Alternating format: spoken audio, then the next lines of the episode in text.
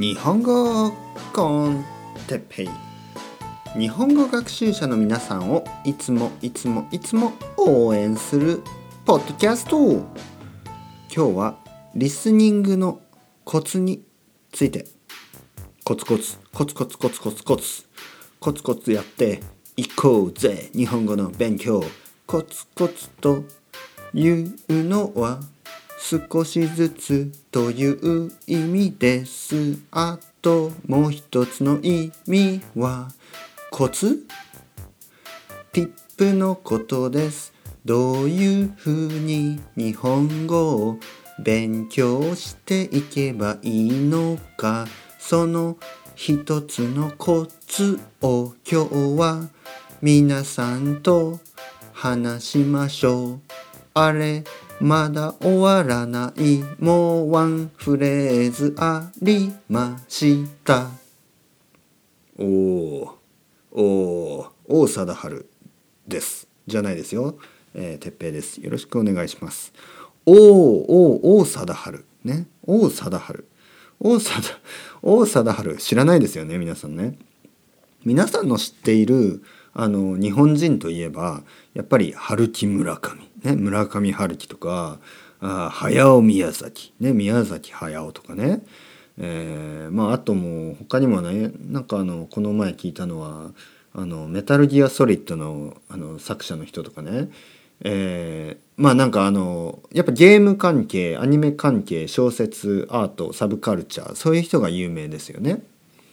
えー、でも王貞治という人はあのまあ野球選手ですね。昔の野球選手。今は監督ですね、えー、王貞治。長嶋茂雄。みたいなね。その2人。王貞治。そして長嶋茂雄。ね。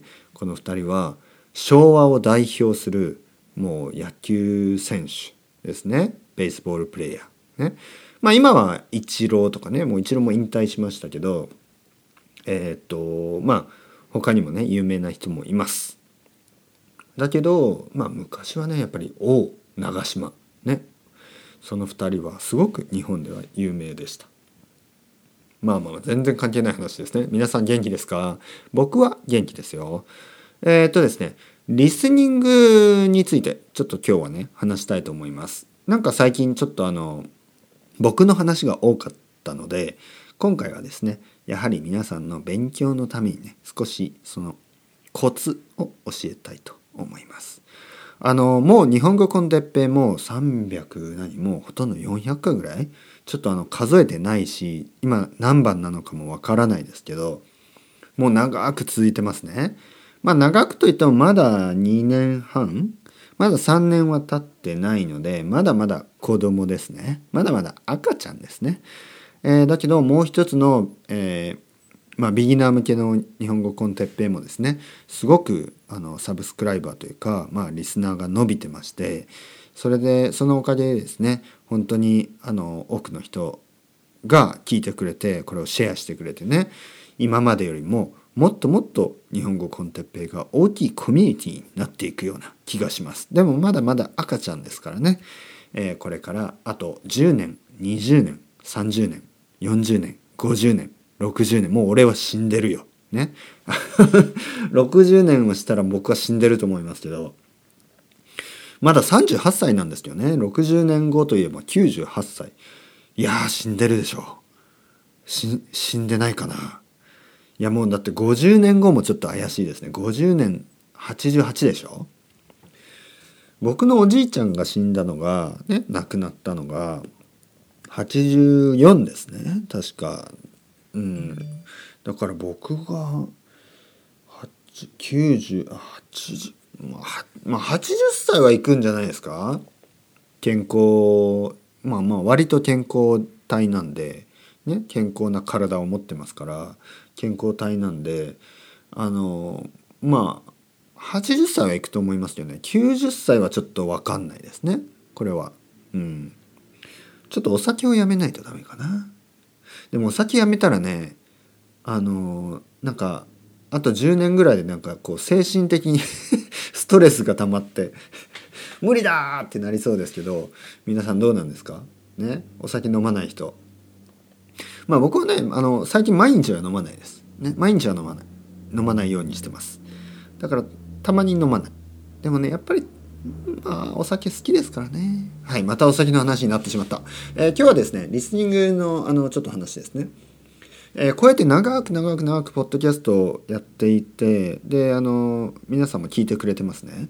でこのままでいいんだろうかとかあのなんかもっと効率的なあの日本語の上達方法があるんじゃないのかとか皆さんすぐにそういうふうに考えます。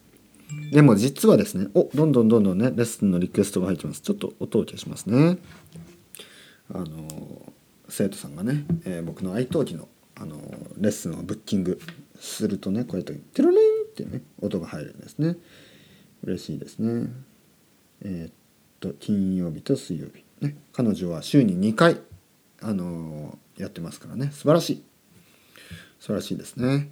えーっとですねえーそう。そして何回も何回も何回もあ違う何年も何年も何ヶ月もこうやって日本語コンテッペイを聞いているとなんかこう意味があるあるのかないのかあの少し分からなくなってきている人がいると思います。そこで今日はあのそれそれについて話したいと思います。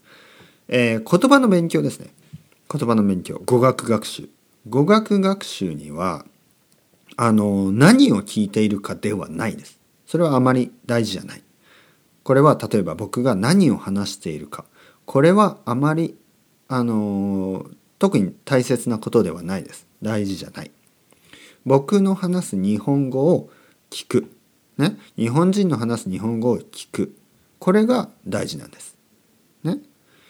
まあ例えば音楽にしてみればどんな音楽でもいいんです。どんな音楽でもいい。でも音楽をたくさん聴くことが大事と言ってるようなもんです。ね僕が言ってるのはそういうこと。面白いとか面白くないとか。まあ面白い方がいいですよね。だけど面白いとか面白くないとか。あの鉄平がねなんかこういいことを言ったとか。今日はあんまりあのいいことを言わなかったとか。そういうコンテンツの中身ではないです。内容じゃない。大事なのは日本語を聞くことです。日本語を聞くこと。今日このポッドキャストが始まって今7分30秒経ってますね。この中で僕が話している日本語はもう100%もしかしたらちょっと間違ったかもしれないけどまあほぼ100%正しい日本語です。ね、正しい日本語を正しいイントネーションで、ね、僕のあのあの僕の僕が話している今の日本語はスタンダードな、えー日本語ですね。標準語です。たまにあのポッドキャストをやってる人とかあの YouTube をやっている人で日本人でねあのまあ結構なまってる人が多いです。やはり地方の人ですよね。で僕も地方出身ですけど標準語で今話しています。皆さんはやっぱり最初は標準語をたくさん聞いた方がいいと思います。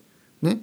もし皆さんがもういや俺はもう大阪に大阪に住むって決めたんやでもう標準語なんか聞く聞く気聞く気ないさかい。みたいなできないな。あの標標準語なんか嫌いや。大阪弁で十分や。ちゃうちゃう。もうええわ。もうもうええわ。みたいな人はね。もうあの標準語なんてええわ。みたいな。たこ焼きくんは。あのたこ焼きくんや。お好み焼きちゃんは。あのまあ日本語コンテいやでもそれひどいね。そういうことじゃない。関西弁はいいんです。僕は関西弁はすごくいいと思う。好きだしね。あの関西弁ってなんか楽しいでしょ？まあバカにしてないですよ。あの楽しいでしょ？あの僕の友達もねあの京都の人とか多いしあの関西の人もたくさんいますからあの全然いいんですけどおじさんもね大阪に住んでるしあ違うな京都だ。京都に住んでるしあのいとことかもね京都にいますからそれはあの全然あの関西弁はいいいいと思うんですけどだけどあのまあ標準語まずはねたくさん聞いた方がいいと思います。とにかくあのたくさん聞くことが大事。まずそこに戻りましょう。何を聞いているかじゃない。何を僕が話しているかじゃない。ね、そうではなく日本語をたくさん聞くことが大事。ね、そうやって原点に戻る。ね、このベーシックに戻れば気がね少し楽になったと思います。皆さんどうですか？ちょっと気が楽になりましたね。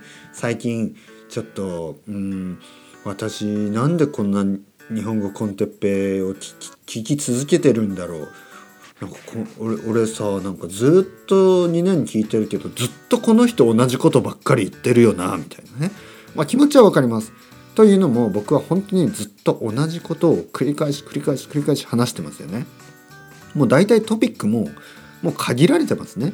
日本語の勉強のこととかこうやってねリスニングのコツとか結局コツとか言いながら最後は日本語コンテッペをたくさん聞けみたいなね。そういう終わり方。これもうおなじみですね。いつものパターンですね。あとは引っ越しをしましたとかあの今日は天気がいいですねみたいなものすごい何て言うの？まあある意味どうでもいいことですね。でもこんなどうでもいいことを毎日毎日話してるポッドキャストがないんですね。そしてどうでもいいことをたくさん聞くことが皆さんの日本語にとって一番大事なこと。ということを今日は分かってほしくて話してみました。それではまたこれからもどうでもいいこと本当になんか毎日の普通のトピックを話し続けていきますからね。聞き続けてください。それではまた皆さん。 Chao chao hasta luego。またねまたねまたね。